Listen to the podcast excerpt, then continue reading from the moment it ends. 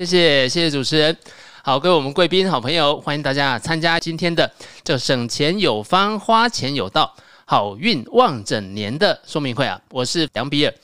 谢谢，刚刚主持人呢有特别提到啊，为什么我们今天的这个时间要来办这个说明会？事实上啊，在待会的内容里面呢、我们既不会谈特别谈说什么这个总体经济到底怎么发展，我们也不会说这个接下来你在投资上面啊，到底要怎么配置，或者是到底哪一档股票啊，这个比较会涨。我们其实要告诉大家，在一些日常生活当中，你怎么样呢？好好的。花你的钱，好好的把你的钱省下来，又可以无痛的省下这些钱。那到底要怎么做？那其实跟着我们的金钱法则有相当大的关系的。那为什么会有今天这个题目啊？其实也就是我前一阵子啊，就在这个 IG 上面呢，看到呢这个《富爸爸穷爸爸》的作者呢，罗伯特清崎，他就在这个 IG 上面啊被访问啊，剪了一段影片，好说呢，这个社会啊教我们如何成为劳工，好为他人工作，来帮他人赚钱，但是啊却从来不会教你如何致富。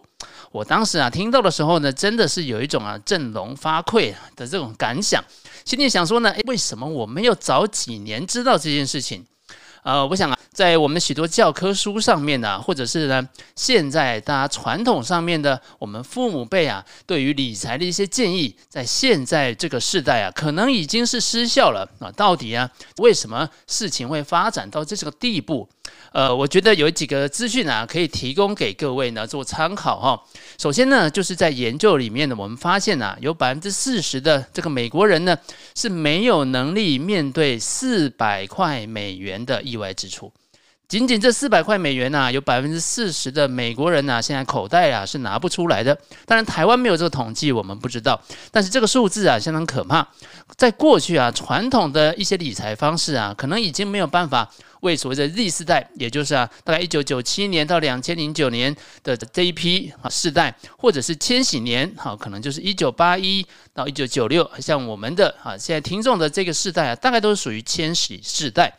可能传统的这些理财方案呢，没有办法呢，为我们这个千禧世代啊，来继续的带来一些好的结果。而且呢，就算是比我们再长一点点的 X 世代啊，一九六五年到一九八零年出生的啊，这一群人看起来状况啊，也不是特别好。到底为什么会发生这个事情呢？大家如果想象一件事情啊，如果你生活过得不好或者破产，其实还是有一些差异的。因为生活过得不好，你很穷，这个原因呢、啊，有可能来自一些外在的因素啊。这一些因素啊，有可能是你的出生的啊，你长在一个农村嘛，你就是没有没有读书啊，没有这个整个国家经济不发展啊，所以啊，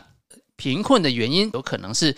呃情有可原的。可是啊，如果你是因为破产，那破产的话，大概。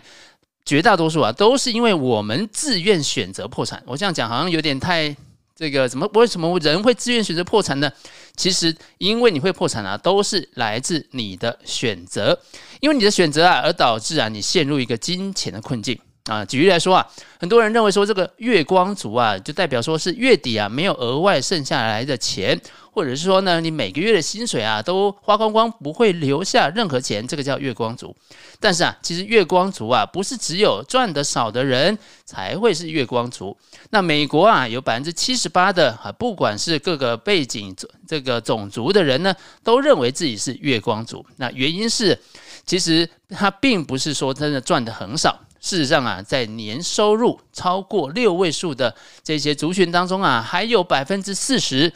认为自己是月光族啊，六位数个十百千万十万啊，十万美元的哈，这样子的一个族群呢，都还有四成呢会认为自己是月光族。所以啊，我们可以看得出来，这个月光族问题啊，不在于说你进账多少，而是啊，你钱进账之后是如何来管理的。这里啊，我们就要牵涉到一个问题，也就是啊，老派的啊。制定预算这件事情是不是还是值得来学习的呢？如果啊，我们像我们在过去啊，学校里面并没有教我们什么样子的一些金融常识，唯一啊，你能够学习金融常识的管道，可能就是来自于你父母是怎么样来管理这个钱的。事实上哈，很多人会讲说，我也想存钱啊，啊，但是呢，我每天都想要喝一杯咖啡啊，我每天都想要有一个甜点可以吃啊，这些小确幸呢，是我。每天都一定要需要的，可是如果你要叫我定预算啊，你可能要我放弃我的咖啡跟我的甜点呢？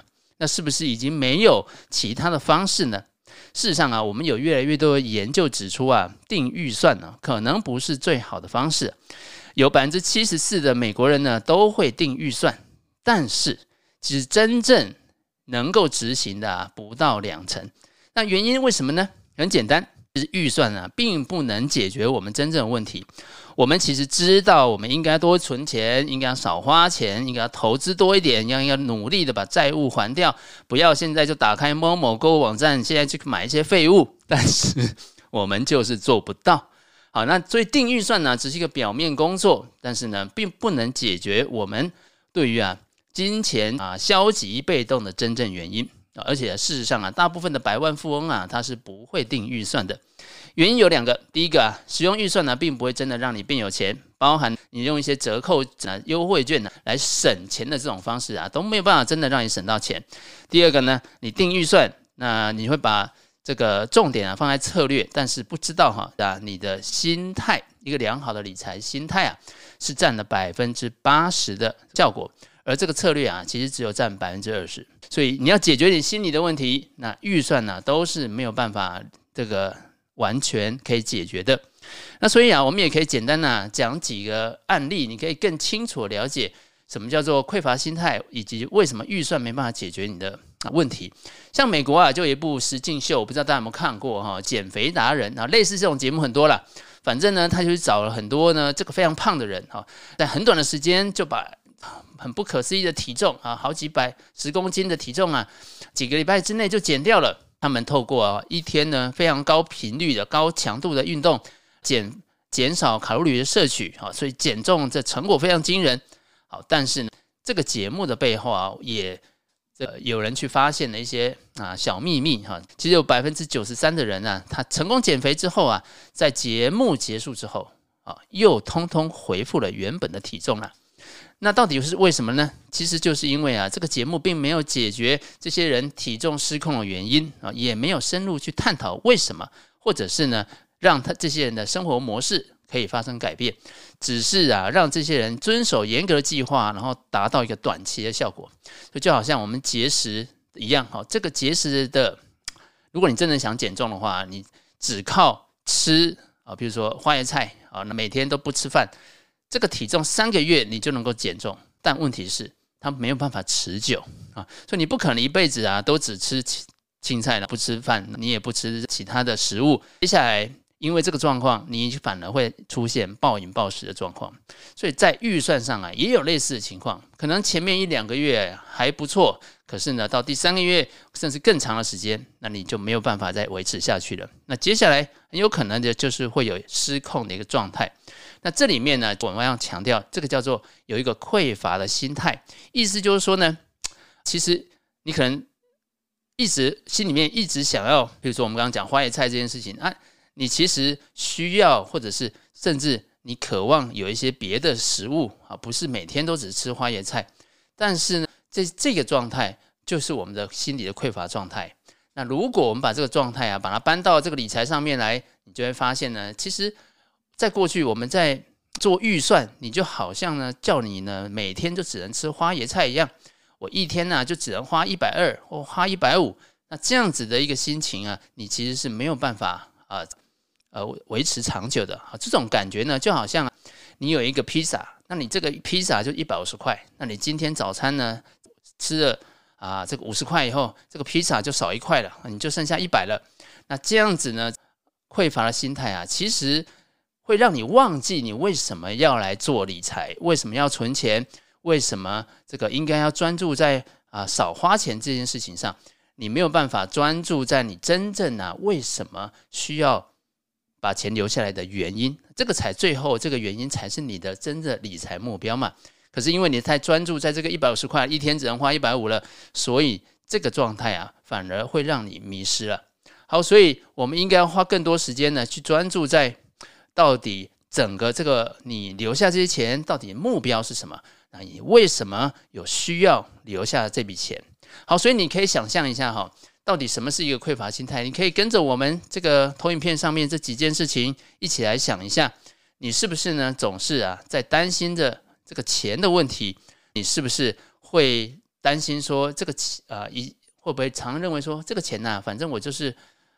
留不住的哈。算命老师跟我说，我这辈子就是钱财进财出哈，钱留都留不下来。哎，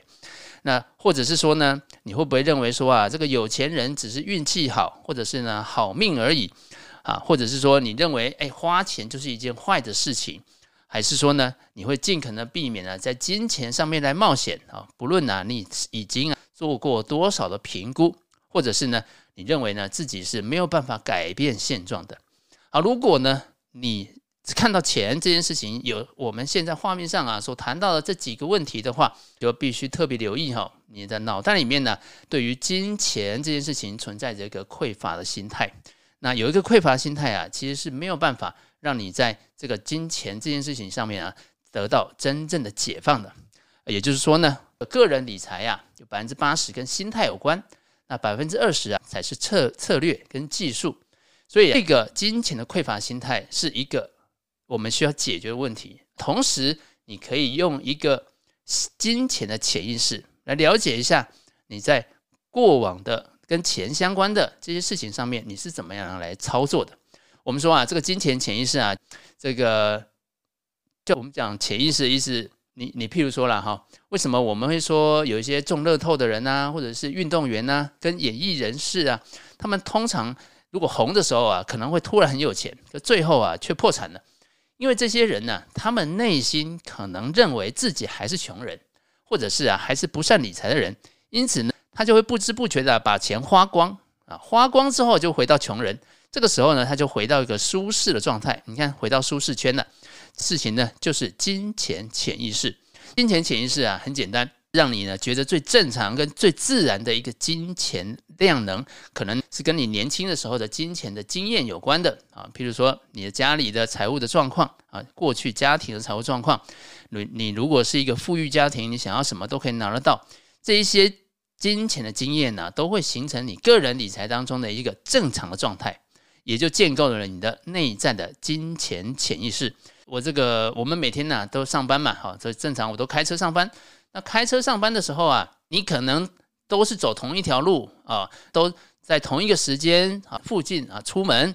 哎其实你不太记得这个路程当中到底发生什么事情啊？因为我们的大脑啊已经直接的进入了自动驾驶的模式。虽然你人还是在开，但是你其实根本不知道外面路发生什么事情。所以大脑啊会按照一个既定规则呢，直接当然也不用你也不用想哈，反正你基本上都会走同样路，遵守相同的模式或者是规则来开车。因为对我们大脑来说，这个就是最节省能量的一种方案。于是啊，我们会脱离了一个主动思考的意识状态，进入一个潜意识当中。所以呢，金钱的这个外，另外呢，除了我们刚刚讲金钱潜意识，还有一件事情，我觉得也是大家必须认真的把这件事情拿出来讨论的。我们常讲说呢，这个时间就是金钱，好，但是你把它当做一句口号，就讲讲就没意思。也就是说啊，我们对于金钱本身呢，什么叫金钱这件事情，其实可能有不同，各大家有不同的答案。啊，金钱是一种货币，金钱有价值，它是交易的媒介等等。好，这些答案都是对的哈。但那不是所有的这个金钱在世界任何一个角度都会被接受哈。但是呢，你仔细去想，你的金钱，我们都可以用一件事情来做定义，也就是啊，金钱就是我们贩卖和交易时间所得到的一个结果。对，包括我们现在在上班，你现在上班，你就是用你的生命来换钱。一个小时多少钱？其实算得出来的。所以金钱当金钱呢，就是我们人生当中的时间的具体的呈现。所以你钱包当中啊，如果有几张千元钞票，那不是金钱，其实那是你的生命。这些钱呢，都是来自于你贩卖你的生命，最后得到的一个结果。因为你已经放弃时间，你一辈子啊最珍贵的资源，所以在取得金钱，因为你放弃这个资源，所以你得到一些补偿。那大家不要忘记，这个生命是非常有限的啊，所以呢，如果啊，我们总是用时间、你的生命来换钱，那也就是说，你不断的用你人生呢最重要的一一部分的资产来支付我们购买的东西，那这也才是说呢，为什么，我们讲投资相当重要，因为投资啊，可以在我们呢不需要真正付出体力，我们在睡觉的时间，那金钱都会为我们工作，而且呢，金钱工作的能量啊，其实比我们自己还要强的。好，所以呢，我们也可以问问看自己啊，你是在花钱的时候，你是不是有真正认真在看待你这些钱？啊，譬如说有一双鞋子，那这双鞋子，你鞋子难道还不够多吗？你可能不太需要，而且你只是觉得它很漂亮，你就想买回家。那结账的时候啊，你可能会认为说，诶，这个钱嘛，反正呢，只是你的账户里面的数字而已。但其实它钱呐，是你生命的一部分啊。如果呢，这部分的钱呐，你把它花掉了，它就永远都这个的回不来了。好，所以呢，接着呢，你可以想想看啊，这一个所谓的盲目的困境。我们现在不是刚过跨完年吗？那跨年呢，大家可能会觉得说是一个新的开始。但是啊，其实呢，你的昨天跟今天呢，难道有什么不同吗？其实是没有什么不同的哈。重点是你每天都在过一样的，做一样的事情，过一样做相同的事，但是却希望今年跟明年有所不同。为什么会这样子？哦，就好像我们这个啊，爱因斯坦说，哦，疯子的定义是什么？就是认为你永远都做同样的事情，但是结果会不同。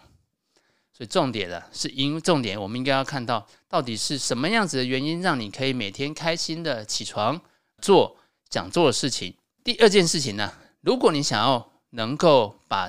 刚刚我们讲的花钱这件事情，不要是盲目的花钱，那我们能够怎么做啊？你其实可以在你的购物清单里面，比如说打开你的信用卡账单，仔细看一下这信用卡账单里面呢，到底有在过去一个月里面你买的东西。有哪一些东西是可以被删除的？有哪一些东西是可以被改变的？好，为什么是这件事情很重要？因为大家也看过网络上流行一种说法嘛，就反正啊，我现在省一杯咖啡也买不起房嘛，不如呢就好好享受吧。其实我们这些概念我们都知道哈。如果你真的很喜欢星巴克啊，那你就买吧。如果它能够带给你真正的快乐，那你就继续吧。那就算呢花多一点钱也没有关系。但是啊，如果你只是因为习惯，每天就是习惯要有一杯星巴克，那这个或者是说你在花这个钱的时候没有经过大脑，或者是啊，你只是懒得在自己家里面泡咖啡的话，那你就应该要停止这个动作了，因为这个动作其实只是你盲目的在消费，而不是有意识的在思考的。好，所以如果你的清单里面呢，有哪些该删的，你可以把它列出来，或者是哪一些要被放进要改变的。譬如说，明确的你知道说，诶，其实你可以用比较少的钱，但是还可以达成相同的效果，或者是用更仔细想一下，你为了要买这个东西，你大概要需要工作多少时间才能够达成这个效果，或者是再看一次，你愿不愿意啊？现在这个时间点再花同样钱再买一次，我觉得到时候马上要过年了，那过年的时候。大家刚好呢，可以重新来思考一下，你是不是在你的购物清单里面呢？哪一些东西对你来说是重要的，而哪一些东西啊，其实只是你的习惯性的动作。好，那接着呢，我们再往下看，那我们要到底怎么做，可以把刚刚那几个心态的问题，让它落实成一个策略跟行动呢？这里啊，我就给各位呢一个简单的做法。你可以呢，把你的钱呢分成四个基本的账户，而这个基本的账户啊，不代表它一定是银行账户了哈。你有可能是有各种不同的账户，哦，基金的户头，或者是保单的户头，或者是呢呃退休金的账户等等。好，好，所以你可以先把我们的钱呢分成四包。哈，第一个呢就是薪资账户，那薪资账户啊，你也可以当做呃你的基本账户，也就是说。我们的老银行好的发薪水的地方，啊，薪水的地方啊，主要呢薪水进来跟你扣一些啊费用的地方，譬如说你的水电费账单啊，这个这个账户啊，我们就把它当做是我们的薪资账户。那第二个账户啊，就是我们的紧急账户，必须先开始从紧急账户开始存啊，至少啊以三到六个月的基本开销为目标，未来呢慢慢的提高到六到十二个月。第三个账户啊，你可以把它当做圆梦账户。或者是呢，你就叫它叫做马尔地夫之旅啊，你就可能你想要去马尔地夫玩啦，或者是一个中期的啊新家的账户，你就想要存新房子的头期款呢、或者是呢一个中长期的，诶，上哈佛啊，或者是呢上台大啊这样子一个比较具体的名称，好，那它会比我们用一个叫做储蓄账户啊，更让人我们呢能够有这个动力啊来持续的来操作。第四个账户啊，就是退休账户。那退休啊，感觉非常遥远哈，但是呢，应该要越早开始越好。所以，就算是一些小金额，也不要停止。好，刚刚我们上面所讲的，有可能你可以透过保单这样子的方式，让它变成某一种账户。你有可能是一种定期定额基金，它也可能是一个账户，或者是你的劳退啊，就有可能是一种退休的账户。这些方案呢、都是可以，不代表说一定是这个账户名字，不代表是一定是银行账户。好，接着呢。我们要认识七大金钱法则，其中我觉得最简单也是最容容易做到，但是很多人其实还是做不到的，叫做你的生活费应该低于你的收入。好，这个听起来应该是非常的基本，但是呢却做不到啊。原因呢其实有很多，因为你日常生活当中有很多干扰因素，这些干扰因素啊，包含现在都会这个。订阅一些电子报嘛，哈，或者是 Line 里面会跳出一些通知，哈，就告诉你什么时候我有特价，什么时候我快闪，什么时候七三十五楼有员工特卖会，哈，所以呢，你就觉得那个时候是可以省钱的，所以省钱呢变成一个购买的借口啊，但是你是不是真的有需要那个东西呢？第二个部分呢是有个竞争的心态，对啊，大家都有嘛，所以呢我也要有这个状况啊。在 iPhone 刚刚还很出来，比如说该 iPhone 六啊，那时候全新的那种概念的时候，这个是非常疯狂。或者是大家想象一下，你你在中学的时候啊，念国中的时候，有没有这种情境啊？像我自己念中国中的时候就有这种感觉了。诶，你所有朋友都在买这个乔丹的球鞋呢，那你是不是应该也要买一双？好，或者是说呢，这个像信用卡的状态哈，你就不需要今天买了，今天就花钱。你可以过一个月以后再来付，或者是呢分期慢慢付。啊，这种状况啊，你可能会让你多支出了百分之十九点九的利息。你可能会想说啊，不会啊，我反正月底就会付完哈。但有百分之五十五的美国人哈，他们的没有没有缴完的这些余额啊，通常会连续背负三四个月啊，所以平均来说啊，一个美国人大概背了这个六千一百九十块钱左右的卡债。好，第二个法则呢，叫做投资自己哈。当然，我们都会说，哎，我知道我要投资自己哈，但有个重点，要让你能够自动存钱啊。什么叫自动存钱？很简单，把路你的网络银行打开，选择好你的，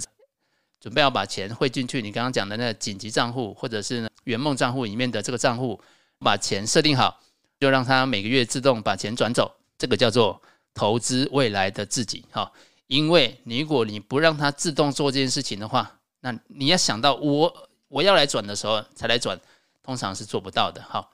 好，再来是只能够只买能够带来正向力量的事物，也就包含了买一些真正可以给你快乐的，或者是接近目标的，可能是更好的品质的蔬菜啊，或者是蛋白质的来源啊。诶，大家知道你现在要买真的菜跟真的这些肉啊，鸡肉。其实是比买一些加工食品都要来得贵的，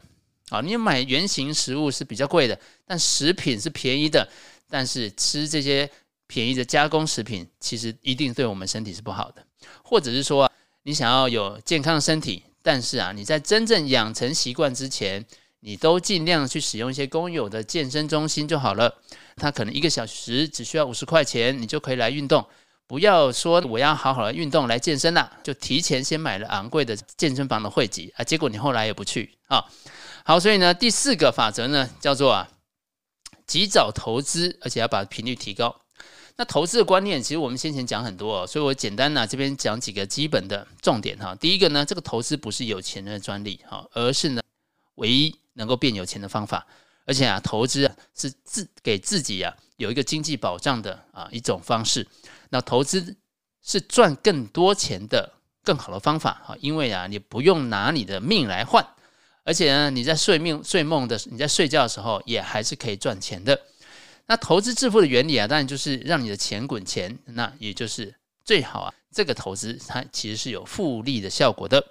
好，第五个重点叫防患未然，这一开始我们就谈了哈，你必须呢先准备啊，大概有至少三万元的啊基础的啊这